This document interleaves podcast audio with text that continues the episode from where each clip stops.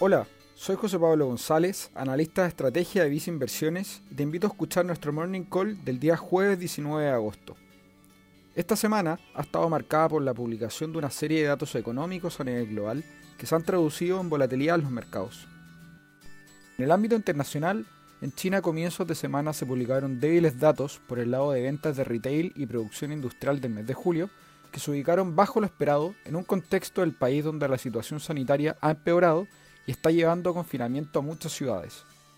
Estos datos, de una de las mayores economías del mundo, han generado una mayor debilidad a nivel global en los precios de los commodities, donde por ejemplo el precio del cobre llegó a su mínimo nivel en los últimos dos meses.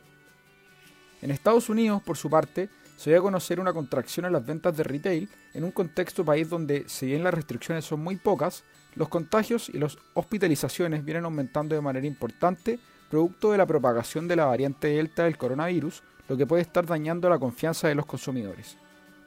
En cuanto al plano local, el día de ayer se dio a conocer el PIB del mes de julio, el que registró un crecimiento de 18,1% respecto al año pasado, lo que fue una sorpresa positiva ya que estuvo por sobre el 17,4% esperado.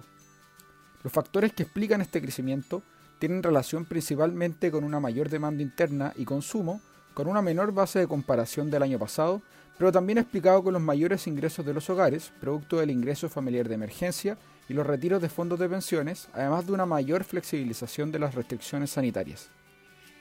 En Visa Inversiones, creemos que el contexto local amerita tener exposición a activos de renta fija nacional en un portafolio diversificado.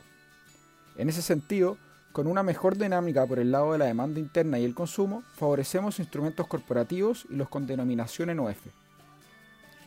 Dichas preferencias se encuentran reflejadas en nuestra combinación de fondos Vice Renta OF y Vice Renta Pesos para un perfil de inversionista muy conservador o mediante el fondo a tu medida Vice Estrategia más conservadora. Finalmente, si quieres saber más sobre nuestras recomendaciones, te invitamos a visitar nuestra página web viceinversiones.cl o contactando directamente a tu ejecutivo de inversión.